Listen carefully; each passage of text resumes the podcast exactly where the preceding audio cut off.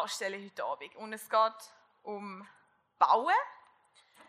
Und beim Bauen könnte man die, die auf dem Bau tätig sind, die werden das sicher wissen, sagen, ähm, dass es wichtig ist, dass man ein gutes Fundament hat, zum Beispiel. Gut, jetzt äh, gibt es ein Gebäude auf dieser Welt, das ist relativ hoch, oder also das höchste. Genau, und jetzt könnt ihr schon mal überlegen, die erste Frage ist nämlich, wie heißt das? Wenn ihr es wisst, so aufstehen und so laut ähm, reinrufen, wie es geht. Wie heißt das höchste Gebäude der Welt? Ja, jawohl, kannst du das deinen Preis holen? Dann äh, nächste Frage, wo steht da? Ja, richtig. Sehr gut, da läuft ja da wie am Schnürli. Ähm, wie lange hat man echt gebraucht, um da zu bauen? In Jahren. Wer bietet mehr? Weniger? Er gesagt fünf? Ja. Noch nicht? Nein. Nein. Nein. Nein. Nein. Fünf war schon relativ nah. Ja. Wer auch immer es war. Entscheidet euch mit brüderlicher Liebe. Oder schwesterlicher Liebe. Okay, letzte Frage. Wie hoch ist das gute Teil? Schätzung im Meter. Schon relativ nah. 828 war richtig. Sehr gut. Also, ich gratuliere den Gewinner. Ähm, da haben wir noch das Bild davon, wie das aussieht. Das ist der Burj Khalifa. Khalif, genau. Ähm, sechs Jahre lang hat man den an dem bauen und er ist 828 Meter hoch bis zu der Spitze. Ähm, Tiefe ist 70 Meter, ist es in die Tiefe gebaut worden und das Interessante ist, ähm, kannst du mir das Bild von der Baustelle mal zeigen? Da ist Sand. Und wie wir eigentlich gesungen haben, ist eigentlich Sand nicht so ein super ähm, Untergrund, um ein Gebäude drauf zu bauen. Aber was die gescheiten Leute gemacht haben, ist, sie haben ähm, ein Fundament bauen aus Stahlbeton. Kannst du mir das nächste Bild noch zeigen? Da sieht es so aus. Also die haben Stahlbeton in den Sand bauen, dass man überhaupt so ein hohes Gebäude hätte können bauen. Und da kann jetzt 4200 ähm, Beijing 747 Flugzeuge tragen, also von der, vom, ähm, von der Kraft. Und es hat 850 Betonpfähle, die es da rein gemacht haben.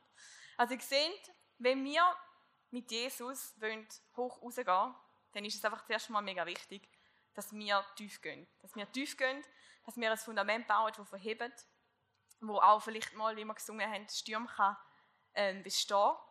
Und darum schauen wir heute uns an, wieso geht es um ein Fundament, was braucht man für ein Fundament.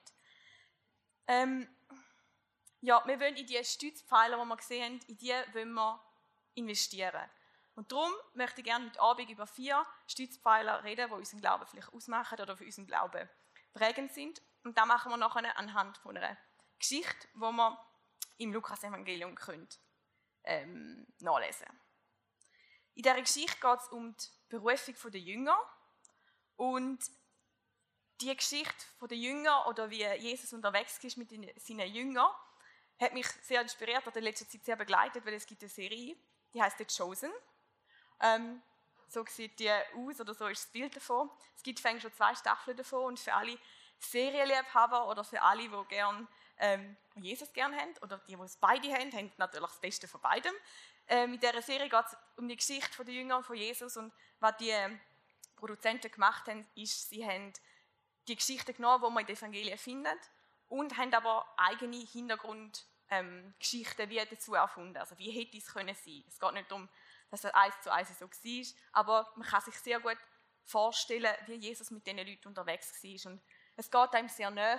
Ähm, Charakter, Charaktere sind sehr gut gespielt und es geht einfach darum, hey, wie hätte das können sein, wie Jesus mit denen unterwegs war.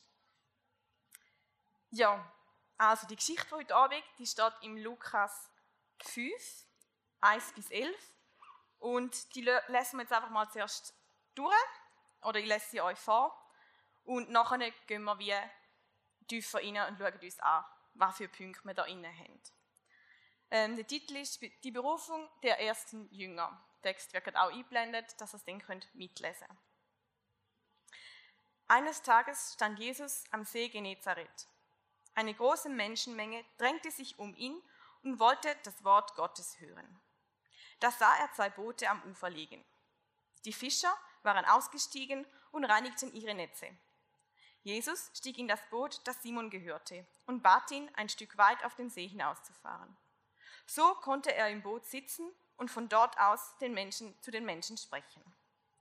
Als er aufhörte, aufgehört hatte zu reden, wandte er sich an Simon und sagte, Fahr jetzt weiter hinaus auf den See, werft dort eure Netze zum Fang aus. Simon antwortete, Meister, wir haben uns die ganze Nacht abgemüht und haben nichts gefangen. Aber weil du es sagst, will ich die Netze auswerfen. Das taten sie dann auch und sie fingen eine solche Menge Fische, dass ihre Netze zu reißen begannen. Deshalb winkte sie der Fischer, winkten sie den Fischern im anderen Boot. Sie sollen kommen und mit anpacken. Zusammen füllten sie die beiden Boote, bis diese schließlich so voll waren, dass sie zu sinken drohten. Als Simon Petrus das sah, warf er sich vor Jesus auf die Knie und sagte, Herr, geh fort von mir. Ich bin ein sündiger Mensch. Denn ihm und allen, die bei ihm im Boot waren, war der Schreck in die Glieder gefahren, weil sie solch einen Fang gemacht hatten. Und genauso ging es Jakobus und Johannes, den Söhnen des Zebedäus, die zusammen mit Simon Fischfang betrieben. Doch Jesus sagte zu Simon, du brauchst dich nicht zu fürchten. Von jetzt an wirst du Menschenfischer sein. Da zogen sie die Boote an Land, ließen alles zurück und schlossen sich ihm an. Also eine Geschichte, wo Jesus erzählt, oder wo wir erfahren, wie Jesus unterwegs war mit den Jüngern, wie er sie berufen hat. Und jetzt ist noch spannend zu sehen, wenn wir uns anschauen, was war vorne war. Jesus ist vorne einfach mal alleine unterwegs und ähm, hat predigt. So etwas, was Jesus gemacht hat, oder so wie man ihn manchmal auch genannt hat, ist Rabbi. Und Rabbi ist in, ähm, in der damaligen Zeit hat können, äh, zum Beispiel ein Aret sein, also auf Hebräisch, wie heißt groß oder höher gestellt, oder als Aret als Herr, Meister oder Lehrer. Also so etwas wie ich oder die anderen sind. Nur laufen wir jetzt nicht mehr umeinander und unsere Schüler müssen zu uns kommen, sind nicht so freiwillig. Genau. Aber bei Jesus ist dann anders in dieser Zeit. Dort hat man wollen zum Lehrer gehen, dort hat man wollen lernen, dort hat man etwas wollen erfahren. Und wenn wir uns jetzt mal anschauen, wie der abgelaufen ist früher, hat Jesus, ist Jesus ein anderer Lehrer gewesen. Nicht nur, weil er natürlich Gottes Sohn ist, sondern auch, wie er seine Schüler oder seine Jünger eben berufen hat. Und zwar ist das normalerweise so gelaufen, ähm, dass Leute, die interessiert sind, oder die zukünftigen Schüler, die sind sich müssen bewerben. Also die haben möglichst einen guten Eindruck müssen machen bei dem Rabbi, dass er sie hat aufgenommen hat in, sein, in, seine, in seine Schule, in seine Rabbi-Schule. Dann, wenn sie sich beworben haben, ähm, um in den Kreis von Jüngern aufgenommen zu sein, dann hat der Rabbi geprüft, ob die geeignet sind und er hat natürlich nur die Besten von den Besten ausgewählt. Also so, ähm, je angesehener der Rabbi war, desto schwerer war eigentlich auch die Prüfung. Und hat man können sagen, okay, wenn du zu dem Rabbi gehst, dann musst du wirklich musst etwas liefern, sonst nimmt er dich gar nicht erst auf.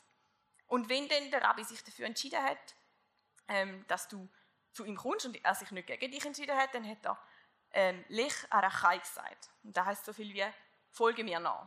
Also es ist dann darum gegangen, ähm, wenn du die Prüfung bestanden hast, dass du mit dem Rabbi mitlaufst, dass du von ihm lernst und dass du ihm nachfolgst. Also dass du da machst, wo er macht und dass du ihm nachgehst. So ist es normalerweise gewesen.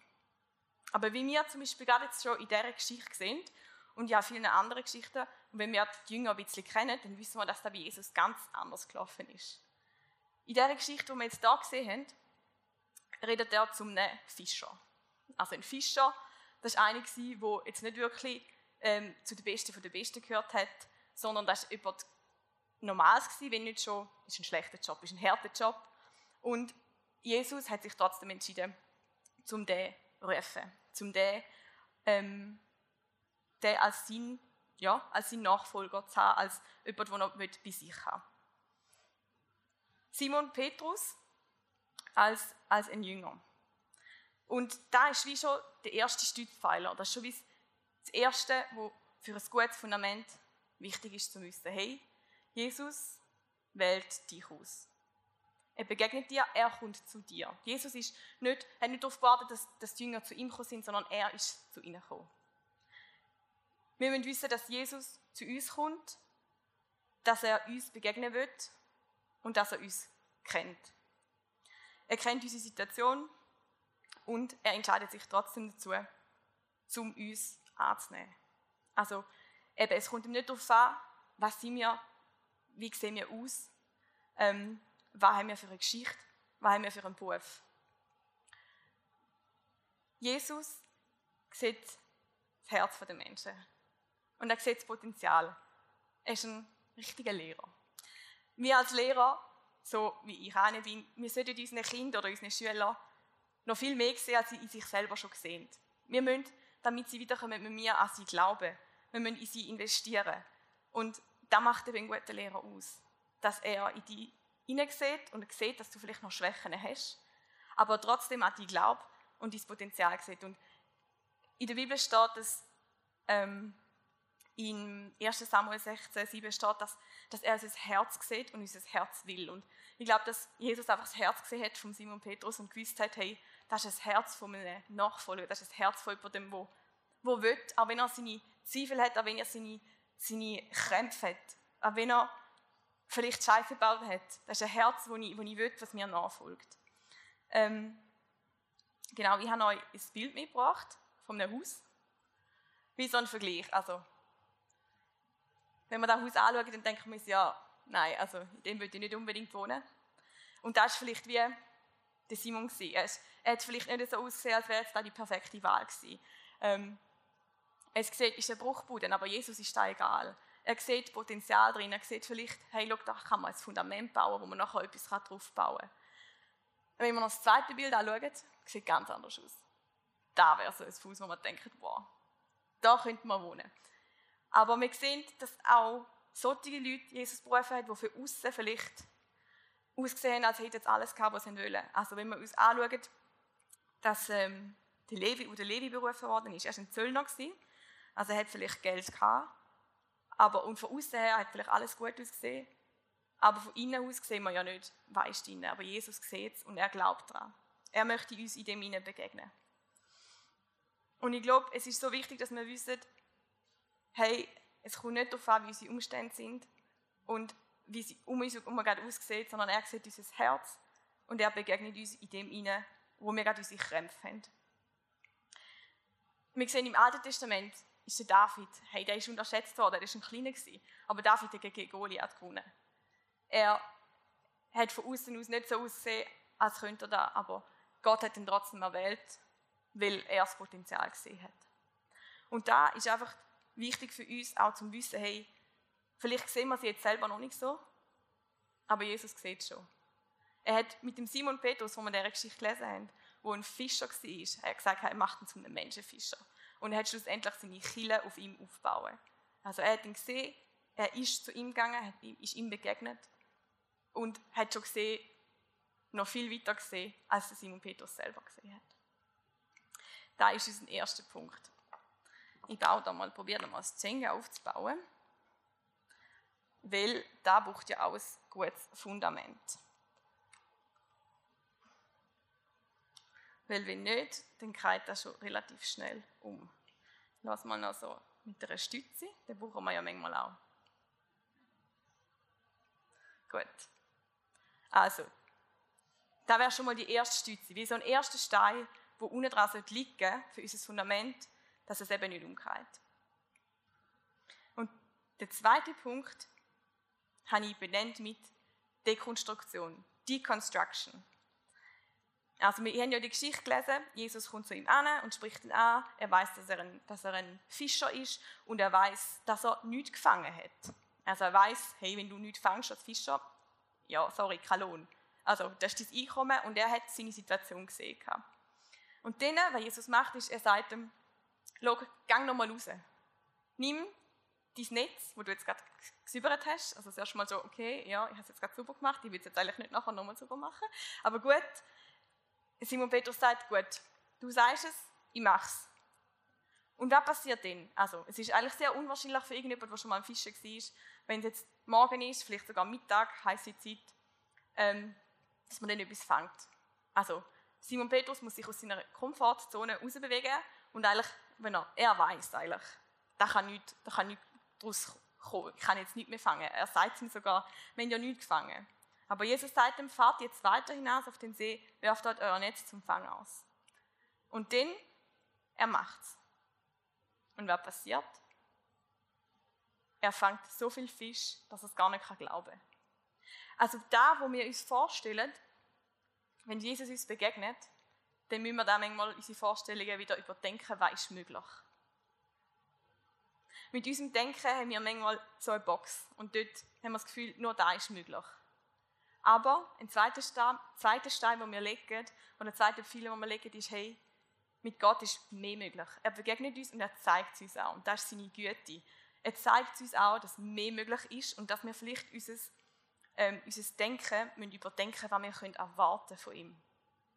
Wir müssen unser Denken erweitern. Wir müssen merken, wenn uns Gott für so Sachen manchmal, die vielleicht ein bisschen komisch sind, auf, auffordert, hey, dass wir müssen die Chance nutzen und sagen, hey, ich glaube, ich glaube daran, ich mache jetzt das, was er mir sagt, auch wenn es vielleicht ein bisschen komisch scheint, weil für ihn ist es möglich. Und ich möchte euch da etwas aus meinem, meinem Leben erzählen, das letzte Jahr. Ähm, und zwar ist es so gewesen, ich habe eine Wege gegründet und es ist Corona-Zeit ein bisschen schwierig. Ähm, Mai war der Einzugstermin und für alle Studenten, also ja, wenn Fernunterricht ist, dann gehst du sicher nicht in den Weg. Dann bleibst du daheim und kannst dein, dein, ähm, dein Geld anders sparen. Und der Einzugstermin ist immer näher gerückt und ich habe eine Wegemitbewohnerin gesucht. Und für mich ist es einfach so, gewesen, ja, ich weiß nicht, was ich jetzt nicht so mache. Die Leute, die ich kenne, die sucht niemand sucht, ähm, eine Wege. Ich habe mein Internet geschaltet. Die, die gekommen sind, es hat einfach nicht gepasst, die haben nicht wollen. Und für mich ist so, ich habe mich schon damit abgefunden, eigentlich so, ja, ich finde jetzt niemand mehr, gut, super, ich wäre jetzt eigentlich darauf angewiesen, dass jemand anders auch mit mir die Miete teilt. Und ja, Gott, ich könnte es euch denken, weil Gott ist gut, ähm, hat mir dann eine Mitbewohnerin geschenkt auf den Mai. Also das heißt, ich habe überhaupt keine Miete müssen, ähm, doppelt zahlen. Und für mich war das wirklich so, gewesen, hey, ich habe eigentlich nicht damit gerechnet, weil ich, mit meinen Fähigkeiten habe ich jetzt niemand mehr suchen aber er war so gut und er hat mir jemand anders geschenkt. Und er hat einfach mir wieder mal gezeigt, hey, mein Denken ist manchmal so beschränkt und so klein. Und der Stein von, hey, ich traue Gott mehr zu, den muss ich einfach wieder festigen oder mich auch immer wieder daran erinnern. Durch Sachen, die mir passieren, oder durch Sachen, die in der Bibel stehen, oder durch Sachen, die anderen nicht passieren.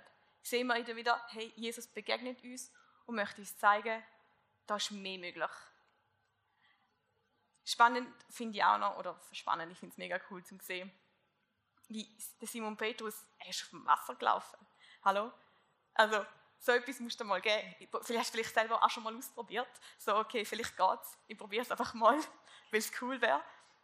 Oder Jesus hat die 4000 gespeisen. Also auch so Sachen denkst du, hey, also geht ja eigentlich nicht. Und einfach dort rein, wenn wir sagen, wir glauben da und wenn wir Sachen erleben in unserem Leben, dass wir sagen, hey, schau, da will ich mein Denken verändern lassen. Der Römer ähm, 12, 12 redet davon, von den Erneuerungen von unseren Gedanken. Und ich finde das etwas Schönes, weil der Heilige Geist kann unser Denken dort innen verändern. Er kann es dekonstruieren mit dem, was man erwartet und wo man vielleicht denkt, ja, da wissen wir. Und er kann es erneuern, dass wir mehr erwarten, dass wir darauf vertrauen, dass wir aus unserer Box rauskommen und sagen, okay, ich glaube, es ist mehr möglich.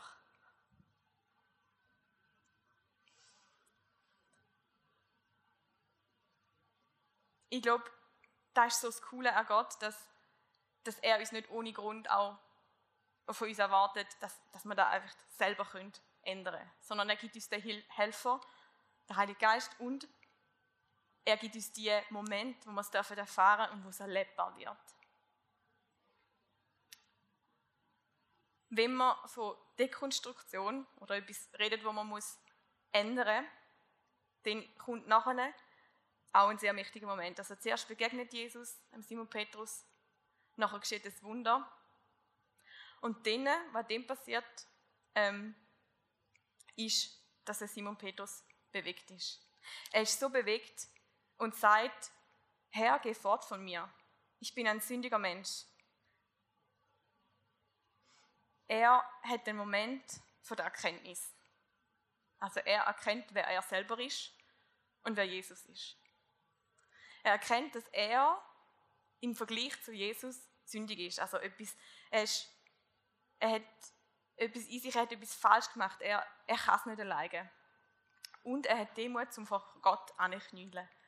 Er wird demütig und, und er erkennt, hey, ich bin sündig und Jesus, das ist der, von dem wir so lange geschwätzt haben. Jesus wird ja im Alten Testament wird er angekündigt als, als der Retter, als der Messias. Das ist der, auf den sie gewartet haben. Auf den sie sich so sehn, sehnsüchtig gewartet haben. Sie haben früher noch, die Juden, oder sind immer noch das Gesetz, und dort sind 613 Gebote drin, für Sachen, die sie dürfen machen und nicht dürfen machen. Und da hat der Leid Zweck, hat Zweck gehabt, dass sie verstehen, okay, hey, ich kann es nicht alleine. All die Gesetze handeln, das geht nicht. Ich brauche jemanden, wo für mich das Gesetz erfüllt. Und da war der Jesus. Und, Je, und der Simon Petrus hat die Erkenntnis gehabt. Er hat die Erkenntnis gehabt, dass Jesus der Retter ist und der Erlöser ist und auch ein Stück weit hat man etwas aufgeben von sich selber vielleicht. Okay, hey, die Erkenntnis von, ich kann es nicht alleine. Ich kann es nicht alleine, ich werde es nicht alleine schaffen. Und der Moment ist so, so wichtig, dass wir da ein Empfehlen haben von, hey, Dekonstruktion, wer bin ich überhaupt? Und Rekonstruktion, also neu, wer ist Jesus? Wer ist Jesus in meinem Leben? Und was muss ich vielleicht in dem Moment aufgeben? Also aufgeben, dass ich sage, ich schaffe es selber. Und sage, hey, er hat es für mich gemacht. Oder er macht es für mich. Und er, hat, er schafft es, um auf die Knie zu gehen und die Demo zu haben und zu sagen, hey, nein, ich kann es nicht. Und auch wir sind darauf angewiesen. Immer wieder. Dass, dass die Gnade in unser Leben kommt und dass wir es nicht alleine können schaffen Und ich glaube, wenn wir diese Gnade haben oder wenn wir das Verständnis haben von, von dieser Gnade und wer Jesus ist, dann können wir erst zum vierten Punkt kommen. Der vierte Punkt ist nämlich dann da, wo, wo Jesus sagt, Du brauchst dich nicht zu fürchten.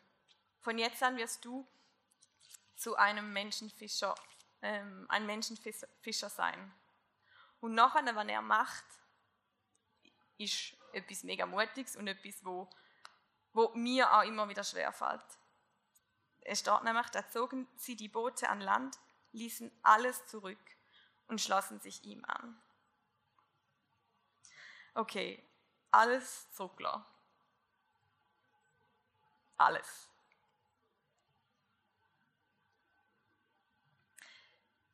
Ich glaube, es ist so herausfordernd, alles zurückzulassen, weil wir, weil wir auch die Angst haben von, hey, was passiert denn?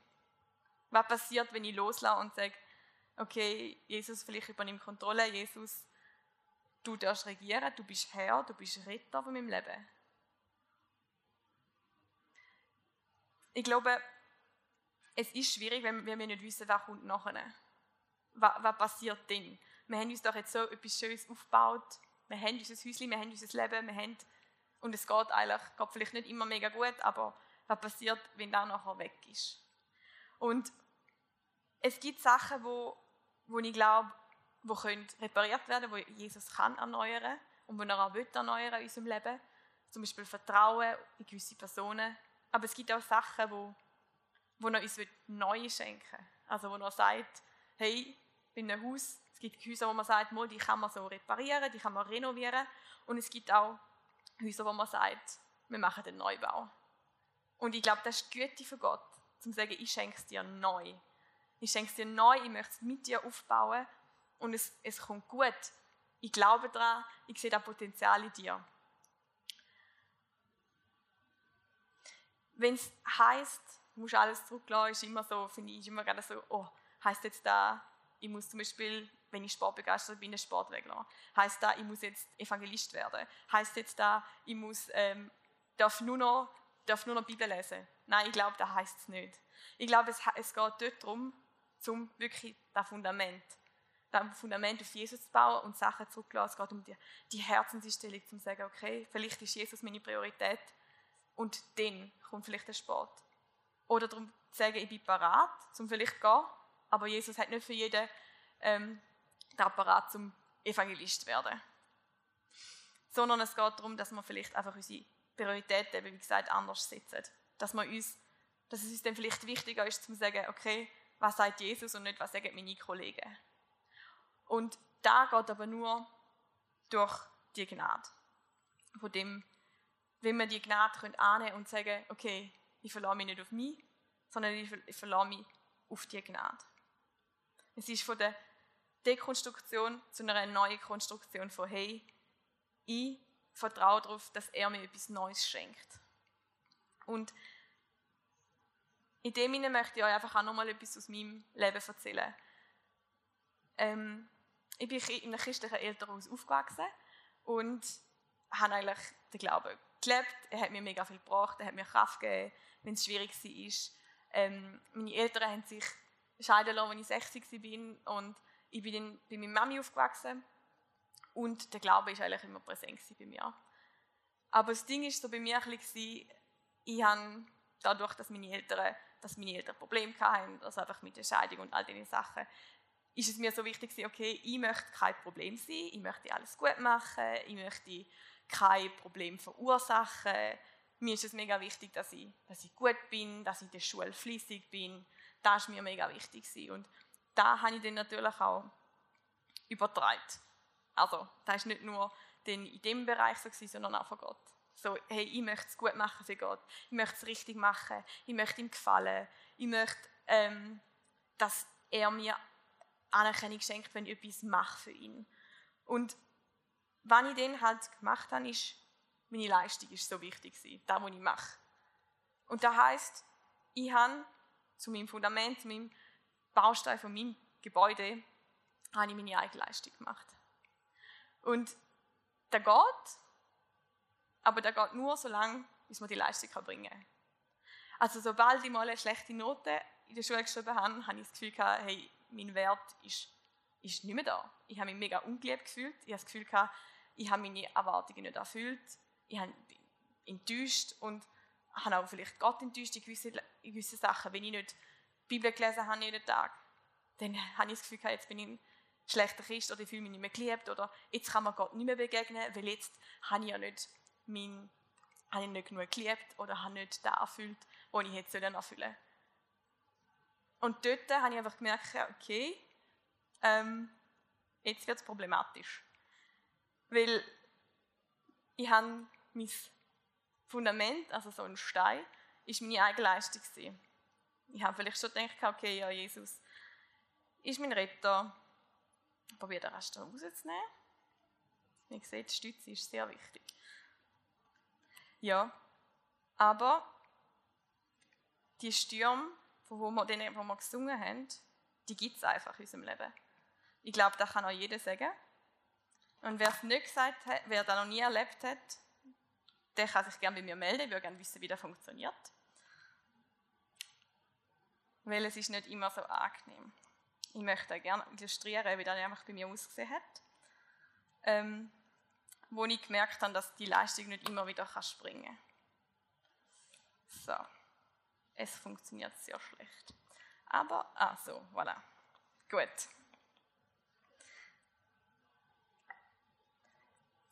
Wir haben ja gesungen, bau das Haus nicht ums anderen Grund. Und da ist eigentlich, kommt da, steht da im Lukas aus der Bergpredigt, also Berg, äh, Stelle, wo, wo Jesus zu den Menschen redet und vorne auch schon ganz viele Sachen sagt, hey, was ist wichtig für im Leben? Und dann sagt er, ähm, wisst ihr, wem mir, wem ihr gleicht, der zu mir kommt und meine Worte hört und danach handelt. Ich will es euch sagen. Er gleicht einem Mann, der ein Haus baut und dabei tief ähm, ausschachtet und das Fundament auf felsigen Grund legt. Wenn dann Hochwasser kommt und die Flutwellen gehen, das Haus schlagen, können sie es nicht erschüttern, so gut ist es gebaut. Wer aber meine Worte hört und nicht danach handelt, gleicht einem Mann, der ein Haus baut, ohne auszuschachten, also kein Fundament baut und ohne ein Fundament zu legen, also ohne Dach und nachher nichts. Sobald die Flutwellen dagegen schlagen, stürzt es zusammen und wird völlig zerstört. Also wenn Stürme kommen in dieses Leben und wir haben dieses Fundament vielleicht auf etwas gebaut, wie zum Beispiel unsere eigene Leistung oder jetzt wieder bei mir war, dann wird das Ganze ganz schön wackelig, wie ihr euch vorstellen könnt. Vielleicht geht es ja noch, wenn es ein ist, aber ich glaube, bei mir geht es schon nicht. Ihr seht. Also den kann man vielleicht noch wegnehmen. Okay. Wenn es jetzt aber nochmal etwas ist und der Sturm, äh, zum Glück sind wir nicht so nah da vorne, gell? Kommt, also, dann passiert da und dann kommt vielleicht nochmal ein Sturm und dann passiert da. Und so ist mir dann auch aufgegangen, oder? Und dann habe ich genau da gehabt, dass ich das Gefühl hatte, hey, es ist nichts mehr um, es ist, wo, wo ist denn mein Glaube? Weil das Fundament gefehlt hat. Aber Jesus ist so cool und, und er nimmt ihn da, wo da ist, vielleicht ist ein Scherbenhaufen, und was macht er? Er sagt, er baut es neu. Er gibt uns etwas Neues, er gibt uns das Versprechen von, hey, ein Fundament mit ihm ist, ist etwas, wo, wo trägt und wo besteht. Und das Coole finde ich an dem Bild ist auch, hey, schau, das war vielleicht mein Leben gewesen. und Jesus kann dann auch wieder Sachen nehmen und sagen, schau, das gehört zu dir, das ist deine Geschichte. Simon Petrus ist ein Fischer er ist zum Menschenfischer geworden.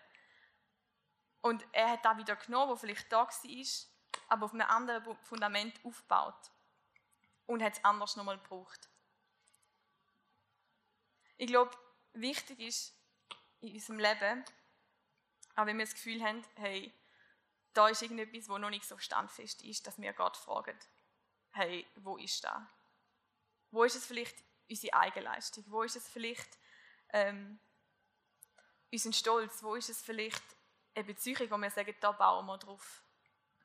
Ich ähm, möchte auch noch das letzte Bild zeigen. Das ist auch nochmal ein ich, cooles Bild, das ich gefunden habe. Oder cool, es ist auch ein bisschen schade. Also, das ist der, also es ist schon ein bisschen schade. das ist der Präsidentenpalast in Haiti. Und zuerst hat das oben so ausgesehen und unten dran, nach dem Erdbeben, hat es nachher ja, so ausgesehen wie mein Turm. Und einfach zu sehen, hey, es ist so wichtig, das Fundament. Es, wird, es werden Stürme kommen und ja, es wird vielleicht einen Schaden geben, aber wenn du das Fundament auf Jesus gebaut hast, dann ist es etwas, wo, wo dir niemand kann nehmen. Und zwar ist das der Grundstein und das ist die, das ist die Grundlage. Wir müssen uns immer wieder Zeit auch nehmen, um in das Fundament zu investieren. Also das Fundament siehst du von außen nicht gerade unbedingt, weil es wird nachher oben drauf bauen. Und darum ist es, glaube ich, so etwas, wo uns auch vielleicht schwerfällt, weil es etwas ist, was man nicht sieht, aber es geht darum, in das Fundament zu investieren, vielleicht mit stiller Zeit, mit, mit Gebet. Das kann ganz verschieden aussehen. Zeit mit Jesus, wo, wo du ihn fragst, okay, wo gibt es vielleicht etwas, wo ich, wo ich, ähm, ja, wo ich noch nicht die Festigkeit habe in dir. Ich möchte noch mal kurz durchgehen und zusammenfassen, was, welche Punkte wir gesehen haben in dieser Geschichte. Das erste Bild ist das Bild von dem zum höchsten Gebäude der Welt. Und einfach so, dass, hey, wenn wir hoch rausgehen, wenn wir mit Jesus vorwärts gehen, dann ist es so wichtig, dass wir ein festes Fundament haben, damit der Turm kann bestehen kann. Der zweite Schritt war der, dass Jesus Simon Petrus begegnet ist. Er ist auf ihn zugegangen und damit auch, hey, Jesus möchte dir begegnen. Und er begegnet dir immer wieder. Und er ist der, der dich kennt und deine Situation sieht. Nachher ähm, kommt es zu einer Dekonstruktion, einer Deconstruction, wo Jesus dein Denken erweitern Er möchte, dass du ihm vertraust, dass du ihm etwas zutraust. Das Wunder von, von, den, von diesen vielen Fischen. Nach dem Wunder, nachdem er ihm begegnet ist, Jesus und Simon Petrus, ist, hat er die Erkenntnis von, hey, wer bin ich und wer ist er? Wer bin ich? Auf was vertraue ich und wer, wer ist er? Für mich in meinem Leben. Ist er mein Fundament?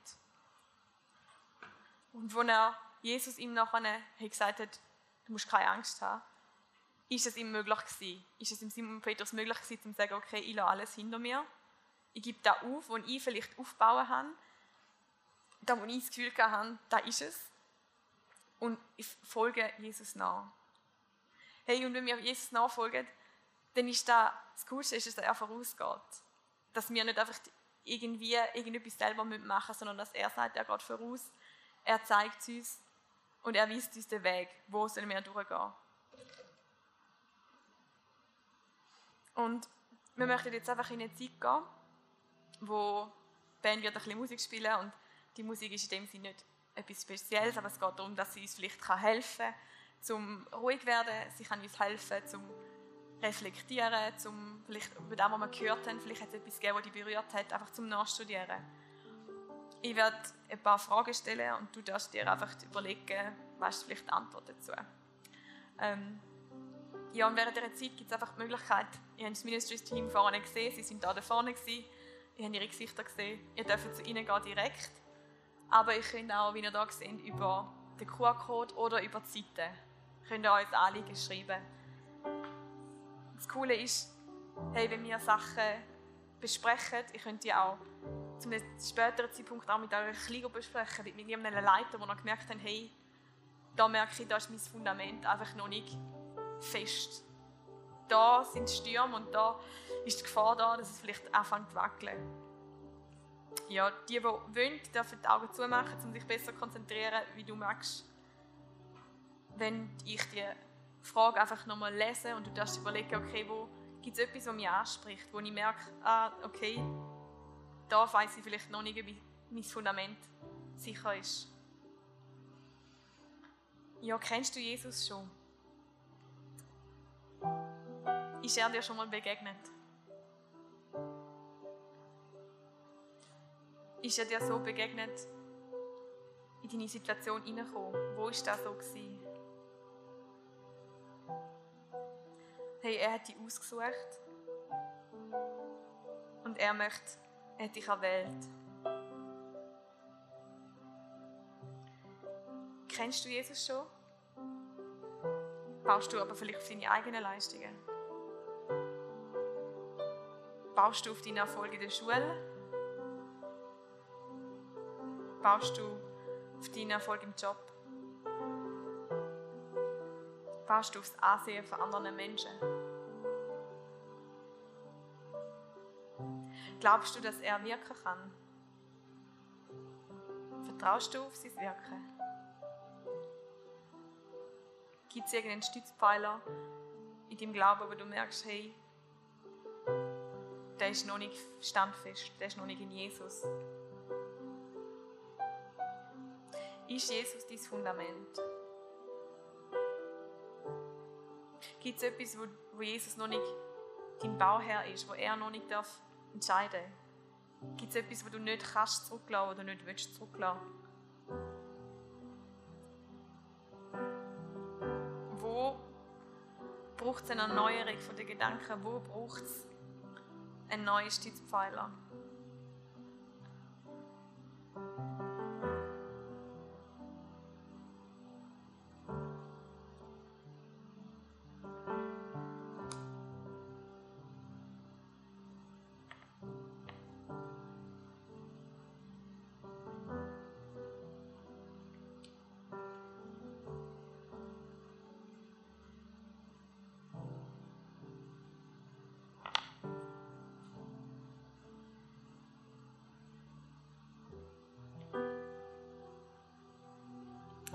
Heiliger Geist, ich möchte einfach bitten, dass du jetzt gerade auch zu den Menschen redest, dass du jedem begegnest und dass du, ja, du so etwas Positives für jeden parat hast, der sagt, ich möchte etwas loslassen, ich möchte etwas zurücklassen. Sei es etwas aus der Vergangenheit, sei es etwas, wo einem noch festhält und wo man merkt, hey, das ist so bröckelig, das ist so, so unstabil in meinem Leben. Ja, Heiliger Geist, ich möchte, dass du ich bitte dich einfach, dass du die Leute ihnen offene Augen zeigst, dass du ihnen Erkenntnis schenkst. Oder wenn es Menschenfurcht ist, wo, wo sie merken, wo sie zurückheben. Jesus, ich möchte bitten, dass da, wenn jetzt etwas einfach auch angeklungen ist, dass da darf weiter wachsen, dass das nicht etwas ist, wo wir jetzt einfach gehört haben und wo wieder verfließt, sondern dass es etwas darf sein, wo etwas angestoßen wird im Prozess. Weil es nicht einfach so einfach ist, um sein Fundament neu zu bauen. Weil es Muster gibt, die so ein, schon so eingeschweißt sind. Und dass wir auch Geduld haben für uns selber. Aber dass wir dranbleiben. Dass wir dranbleiben und den Weg mit dir zusammen gehen.